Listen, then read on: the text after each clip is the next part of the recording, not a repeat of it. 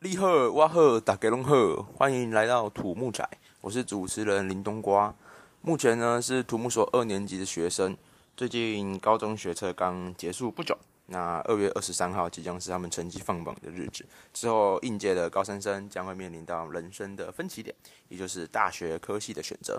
刚好我弟呢是应届的高三生，那我听他的描述，好像他跟他的同学们对于呃。对于大学学测，应该之后要选校还是选系，选兴趣还是选未来高薪的科系，没什么想法，甚至说要不要分科，分科会比较好吗？繁星还是个人申请之类的，他们都。呃，有点没什么想法。那今天呢，就想来跟大家分享一下我当时自己对于高中选择大学、选择科系的一些经验。那在后续的节目呢，也会邀请我的一些朋友，呃，就读不同的科系、不同的学校，在什么科系、什么学校遇到什么事情，呃，希望来跟大家做一个分享，这样子。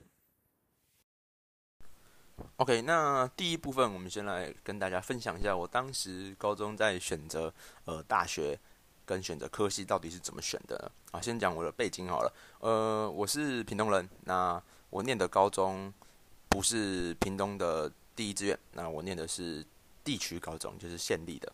那在那那间学校呢，就是成绩还不错，所以我当初一进去选择的呃目标设定目标就是我要以繁星计划来作为我后续呃升学的一个管道啊，所以那可能会被讲什么繁星仔之类的，whatever，但就是。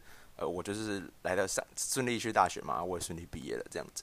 那我当时的校排名呢是百分之三，那我们一届大概是两百个人，也就是校排大概第五名、第六名。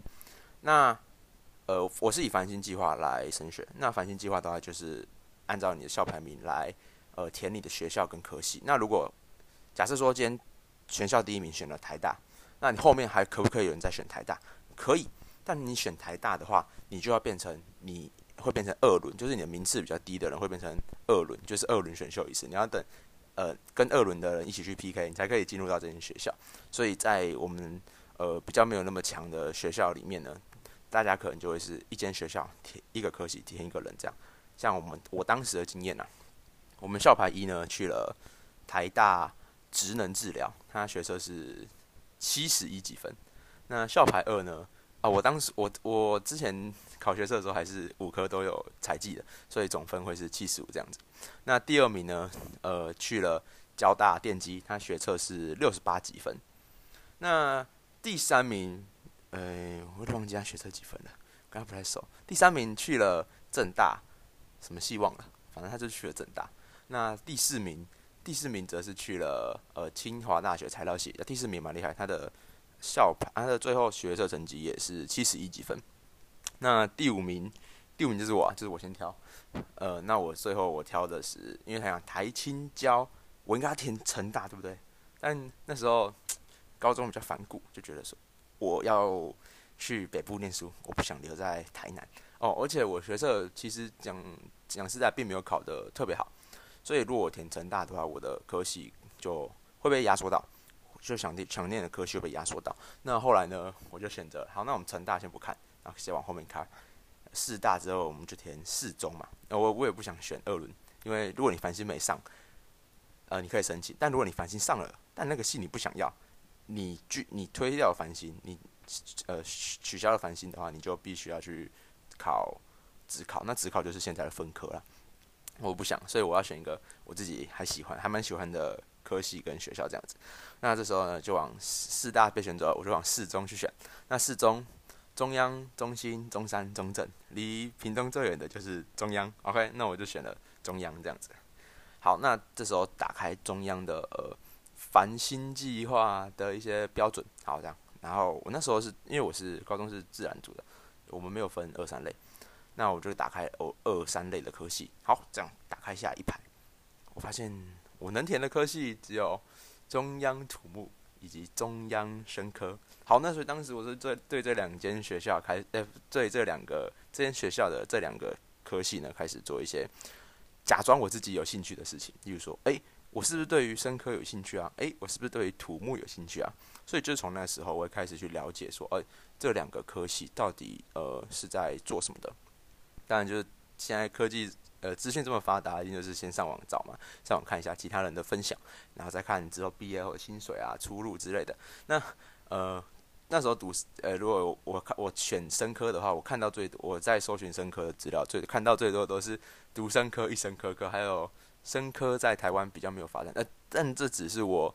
很粗浅的从网络上查阅到的资料，并不是代表它真的不好或是怎么样，只是我们不了解的事情，我们就不要去说它怎么样嘛。就是对。那后来呃比较生科跟土木之后，我发现自己还是比较喜欢二种二类工程类的东西，因为因为我高中生物化学没有很好，呃，我当时学测成绩是五十六积分。对，那我在中央的二类科系里面这样打开，啪，好，唯一能填就是土木系，因为其他数学都要有前标，我数学只有军标。那所以这就是在这个各式各样的组合之下，然后我来到了中央土木系这样子。那刚刚讲了一个生科系的烂笑话，那现在换我来讲一个土木系的。那时候在在选择科系的时候，我网络上找资料嘛，那最常找到的是，呃，今日土木，明日土城，因为这句话就是在说土木系毕业常常会去呃盖房子要签证，或是盖结构，或者是在公部门有贪污之类的，就容易被抓抓进去土城看守所里面。那当时最常拿这句话来揶揄我的同学。他那时候选择的是中山大学的河海工程系。那他在河海工程系一开始，我以为是跟我完全不相干的系，结果后面发现，哦，我也要学材料力学，他也要学材料力学，我们学的科目基本上大部分都非常的相似。所以你你一直追我是土今日土木明日土城，那其实大家都一样，好吗？要进去，你可能是我的舍友，没有啦，开玩笑。那。嗯，所以可以发现，说我当时其实是先选择学校，再选择科系的。那这个想法，嗯，没有一定的对错，就是也有人会觉得选系、选自己有兴趣的比较重要。但是这是对于我的立场来说，因为我当时并没有特别想要去念什么科系，所以我就是觉得，那我就选一个，呃，我自己觉，呃，我我就选一个。以学校先以学校的名字跟学校的校友比较多的地方来做我的选择，那我所以我当时选择是中央土木系这样子。那呃，关于这件事情，我会听之后毕业的学长讲，就是呃，在业界可能会有学长带学弟，这种母鸡带小鸡的概念。如果你是他的学长，你们突然就被从没关系变成有关系了。呃，你是他学弟啊，不是你是他的学长，你是他的学弟。他突然就从没关系变成有关系，他可能会特别呃提拔你这样子，但这都是我听说的，可能每间公司每个地方的情况还是不一样。所以呃，高三生在选择科系跟学校的时候，我会建议分成你有自己的目标跟没有自己的目标。假设说你今天有自己的目标，例如说我想当个呃护理师，我想当个老师，我想当一个律师，我想当一个电机。工程师，我想去，想去呃台积电，想去联发科，想去瑞昱之类的。那你可能就要先从你在你的成绩里面能够能够选的这个科系里面找一间最好的学校去。呃，啊，但是如果你没什么目标，你也没有特别抗拒的科系的话，你就可以像我这样选，先选学校再选系。因为哦，还有一个点就是说，你选了一间。你这个成绩能够填到的最好学校，那假使说你这个系你进去读了半年一年，觉得不喜欢，你还可以转系，你还可以辅系，还可以双主修，虽然你会比较累，但是校内的转系绝对比你重考来的容易。呃，例如说某台南的南霸天成功大学，我直接讲成功大学，它就是出了名的校内转系，比起你重考或是转学考来的简单。对，那所以我会选，觉得你在选择科系的时候，可以分成这两个部分去选。要么你已经有自己的想法跟梦想，你有知道自己要干嘛，你就去做。那没有的话呢，你就是，呃，先从名字比较好听的学校去。好，那这当然都是以上是我是我自己的想法啦。那你有就是每个人自己的选择，我觉得只要想好就好。你有想好，然后你自己觉得你以后不会对这个决定后悔就好。那你问我会后悔吗？我不会后悔啦。就我觉得，其实土木，但我觉得幸我算蛮幸运的，因为一开始土木系在大家印象里面就是哦，你可能去工地搬砖，你要去呃绑钢筋啊，去晒太阳，很辛苦的工作。但他们讲那些就是坊间大家对土木的印象，其实都是就偏向工人的印象。但是你去念了土木系之后，你出来你应该是一个工程师。工程师的目呃功用呢是呃有分很多啊，是现场工程师，或者是你是做结构设计的。你在这个呃土木的这个行业里面，非常多不一样的职位要担当。例如说，呃铺面就铺，我们常看到路上铺柏油路的也是土木业。呃，在设计交通相关的东西，例如说铁轨，铁轨要怎么设计？铁路那边波，这也都是土木系。所以土木系。涵盖的范围非常广，土木系的英文叫做 civil engineering。那 civil 在呃翻译里面是叫做民生的，所以土木系也可以叫做民生工程系。那民生工程系你就可以这样想说，你其实日常生活中你看到用到的非常多东西都是跟土木有相关的。土木并不是大家所想的那么呃限制，就是大家第一印象一定是去工地搬砖，然后。呃，对，就我前面讲的晒太阳、绑钢筋之类的，我们跟外劳一起工作哦。但呃，外劳这个问题是因为台湾的劳动力有缺乏啦。对，那这个我们之后有提到再来说。好，那接下来我们可以来讲大学学到的东西，比如说土木人的共同回忆。每一间学校的土木系的课程的核心目核心是核心课程是差不多的。那土木人的共同回忆有什么？第一个一定有测量实习。什么是测量实习？就是一群人，然后会穿着反光背心，然后搬着仪器，然后在校园的各地，然后架着架着东架着仪器，然后在乱看东看看西看看。哦，那在测量一些东西，然后大部分人都在划手机这样子，顾仪器，然后改数据，这两件事情是在测量实习里面最重要的事情。是测量实习这门课里面最重要的事情，还要测量实习这门课的主要目标呢，应该是要让你学会。就是怎么样操作这些在测量相关的仪器，因为测量算是土木很前期就必须要做好的事情。你如果测量测歪了，你就你结构啊、你的桥梁、你什么东西怪测都不会准，对吧？所以我们必须要先把测量给学好，这样子。所以大家一开始的时候，就这是大一的时候的的课实习课哦。我是我们的那时候有两班，A 班跟 B 班，我们是 B 班。那测量实习是在礼拜五，所以礼拜五每次都要搞到非常晚，嗯，然后。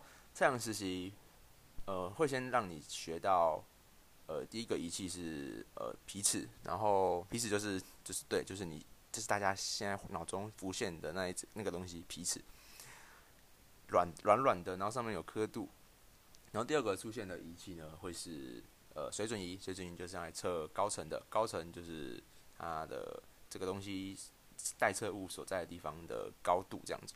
那第三个呢，就是我们的全测仪、全测站。那时候助教都会吓唬我们说：“哎，这一台机器三十万哦，你们最好不要弄坏它，弄坏它你吃不完丢着走，你赔不起之类的。”好，那还有当然还有很多啦，什么仪器，呃，不是仪器，什么临近啊、三脚架之类的。那那所以在测量实习的，我们通常运作是这样子：会先第一堂课会先让助教讲大概二十分钟到三十分钟，讲一下今天的实习课要干什么。然后接下来呢，就大家呃排队穿背心、领器材，然后出去测量这样子。那如果测量的时候遇到天气不好，就下雨什么的，哎，你可以先走，但是你之后必须得花整组花时间再补测这样子。好，那测量实习呢，就是偶尔啊会听到呃同学们，就是你测测测测代班，突然听到同学们哀嚎，干干靠，为什么你干嘛动那个？啊，这就是有人要重测了。怎么说呢？因为我们在测量实习的时候，会有需要定心定频，不管是你的临近或是你的仪器这样，那就会有人不小心踢到了那个电一切东西，叫什么去了？反正就是电一切东西，定心定频就会被打乱。那你这时候测出来的东西就会跟原本的数据偏离，所以就会不一样。那所以这个是测量实习，你听到的话你就知道，哇，这组有人要重测了。那第二个测量实习的。重点是改数据。什么叫改数据？就是因为我们测量会有一个闭合差，就是你的误差必须要在多少的范围里是可以容忍的。那这时候如果你全部都测完了，好，天色六点了，我们从呃三点测到六点，好，差不多大家都已经想要吃饭想回家，就发现你的测出来的数据是超出你的容许范围的，那这时候怎么办？就是改数据。呃，改数据的话，理论上是不要被助教发现呐，你只要不改的合理，把它平均掉就可以了。但这时候就非常考验你对于这一个测量项目的了解程度。你如果什么都不了解，就像我之前就是处于我属于那种，我只负责顾仪器跟搬东西，反正人家叫我干嘛我就干嘛。是很少数很少数需要到我算数据的时候，我才会认真去听这一个课，这一个呃。测量的项目这样子，但是如果你要改数据的话，就是你的每一组一定要有一个非常 carry 的组员，他能够了解、清楚了解、知道，呃，我们这一堂实实习课要做什么，要怎么改数据，怎样这样才会快。所以有的组别呢，呃，就是很快就测完，很快就可以离开。嗯，那第三个，这算是中央，如果念中央的话的中央人的一些共同回忆吧，就是都会趁那个测量实习的时候跑去买小木屋松饼，然后。助教还会说：“哎，帮我买份，我要鲜奶油。”哦，就是就大家会去买小木屋松饼吃这样。然后这种实习在中央有一个非常吃亏的点，就是中央的风又大又冷，这样吹啊吹啊吹。那你在顾仪器的时候，你就最吹得头很痛。啊，有的人固仪器的时候因为很冷嘛，所以双手插口袋，哦，那手一插下去，没有没有浮在仪器，没有浮在那个零件上，零件就被风吹到，这样啪，没有没有注意一下，零件被风吹到。啊，吹倒之后怎么办？哎，来大家一起分担，赔三三千块这样，一个零件好像是三千块。这个是大一的时候学到的呃基础课程啊的测量实习。那土木人还有共同回忆，就是有三个力学，我们叫工程力学或是应用力学。那第二个是材料力学，第三个是结构学。这三个是非常非常重要的考试科目。那难度呢？诶，会从应该，不要说难度，会说从工程力学开始，会从抽象到现实。那工程力学到底在学什么？我理论上它是最基础的科目，应该不会是最难的。但是这工程力学是我 这三门力学里面成绩出来最烂的，那全班都很烂，我也不知道为什么。大家都要最后是靠老师呃调分才才全班都几乎都过这样。呃，我还记得好像力学。最主要的就是算，呃，你一定要会有基础观念是力平衡跟呃弯矩平衡，这是在高中就有学过的呃物理课，所以应该理论上不会太难，但是可能是因为刚上大学第一次接触到这种全原文的东西，然后所以会把东西讲的比较难。哦，我自己之后在考研究的时候就有发现说，你在大学觉得很难的科目，那到补习班。那补习班老师用中文讲给你听之后，然后你又学了一下，哎，你就发现这东西其实很简单，你会怀疑当初的自己为什么什么都不会。嗯，好，那这是工程力学，那接下来是材料力学。材料力学主要是讨论呢材料在小应变、小小变位、小变形之下的一些受力的行为。那这想要知道故中的奥妙，你就要自己来读了。而我记得机械系也有类似的科目，叫材料力学。那接下来就是结构学。那从工程力学到结构学呢，我成绩哎是越来越高，就是这三个科目这样子。每次考试，从工程力学每次考试都祈祷说：“哎，老师不要出太难，拜托拜托。”但也很奇怪，老师明明 都出那个课本后面原文书后面的题目，但是因为他没有没有解答嘛，所以最最后考出来我还是不哎，我看过。我认识你，但他不认识我，我也是不会写这样。好，那最后结构学我就算算算算，哎，还蛮有兴趣的这样子。然后最这时候，因为我们结构学中央只有开必修是结构一，那有一个结构学二，是用后面比较呃比较不一样的方法来解前面我们学过的问题这样子。例如说呃矩阵法，呃有限元素法这样子。那我后那时候结构学算出兴趣了，到后面我就自己选修了一个结构二，然后选修完之后，最后我那结构二成为了我大学四年中唯一一科被当掉的科目，我也不知道为什么，当初我自己自信是哪里来的？然后那堂课又是早八，那早八我一到，老师一开始讲课，我我就开始睡觉，就不每一次哦就是睡着，然后睡醒的时候都是十一点，大家叫我去吃早餐，嗯，就是土木人的共同回忆。那当然还有呃。刚呃还有个工程数学，工程数学算是少数土木科系跟其他二类科系的共同科目。工程数学，工程数学有公数一、公数二、公数三、公数四，那分别代表的部分呢是微分方程、呃线性代数、呃呃还有什么？还有拉普拉斯转换跟复变吗？还是复利耶？我忘记了，考完就忘记了。反正就是这些部分，这样刚好可以跟其他二类的。科系去对应到，他们也有这些东西，只是大家用的程度跟用在的地方不一样而已。好哦，那还当然还有一些呃全校共同要修的，例如说什么体育课啊，什么呃国文、英文，然后微积分，微积分大一大一要修微积分，工程项目一定要，诶二类科系一定有微积分这样。好，那接下来我要讲的是，呃，我认为在土木系学到，然后你出去社会或是去实习。或是去现场，你最实用的科目就是我自己觉得啊，是一个一个是钢筋混凝土学，一个是工程材料。钢筋混凝土学主要就是呃在讨论，或我们叫它 RC 啦，它就是在讨论的钢筋跟混凝土结合的各种呃受力的情况，然后在台湾的规范里，我们应该要怎么样去设计，然后怎么样去设计它强度，怎么样呃我们应该要建出怎么样强度的。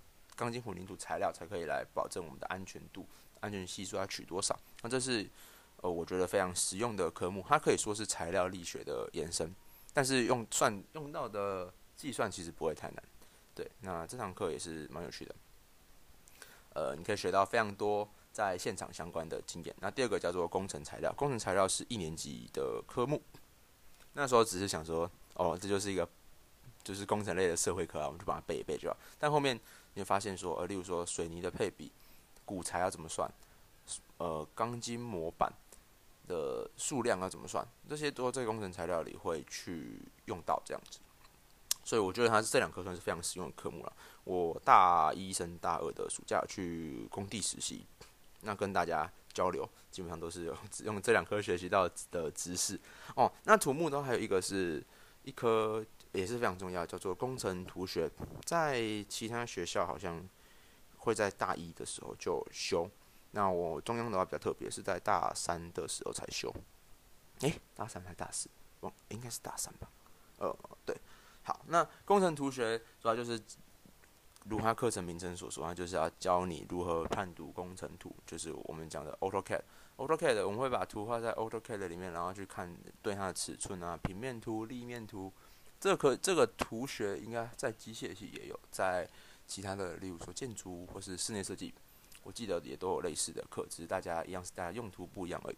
那工程图学，好，因为我女朋友是读室内设计系的，所以当时我的期末作业呢是直接请我女朋友帮我画，所以我自己也是写了 AutoCAD 的皮毛而已，就是大概知道怎么操作，但其实还是不太熟练。那呃，后面才发现说，其实这个技能是非常重要的，就是你能够读图，你会看图，你在工程现场或是在设计，都是对你非常有帮助的。嗯，那接下来土木人还有共同的回忆，应该是各种实验课，例如说材料实验、流体力学实验、土壤力学实验。那中央最特别的应该是材料实验，你要用手抄预报，那预报抄完手刚好断掉，就是就是你的材料、你的实验手册，然后你必须要用。用你的手去抄这样，然后还有有某一次的实验是要在实验室做到十二点，就是但是反正就要做非常久这样。这就是大概土木系的核心科目。那当然还有选修其他有趣的呃科目啊，例如说，我觉得在大学里面学到选到最有趣的土木系科目应该是是。有一门叫做轨道工程的课，那轨道工程的课会带你，会先让你介绍各个关于呃轨道工程的一些相关计算啊或者设计的东西。这对于土木系的的必修课来说是非常不一样的。那更重要的是，他会带你到处去参访。记得我们有去参观那个苗栗后龙的那个断桥。还有还有吃便当，还有去参坐小火车去去那哪里啊？反正就是那门课会非常有趣，然后老师给的分数也超甜。你只要上课认真、认真回答他的问题，你就可以拿到非常多的加分。然后考试的时候也是开书考，那你只要照着课本里的计算方式，你就可以呃拿到高分。那我最记得那一门课，我最后的分数是一百分。嗯，那这大概是土木科土木系学到的东西啊，这样子。好，那这集差不多聊到这边，下集开始会找我的一些朋友来跟大家分享他们当初选校选系的心路历程，还有现在是在读硕班或是在工作。那如果是在工作的话，可以偷偷问一下他们的薪资区间是什么，问一些大家有兴趣的话题。那想要聊什么，想要听什么，想要我听什么问题，都可以在下面留言给我，最好是五星啊，五星好评是最棒的。那土木仔，我们下集见，拜拜。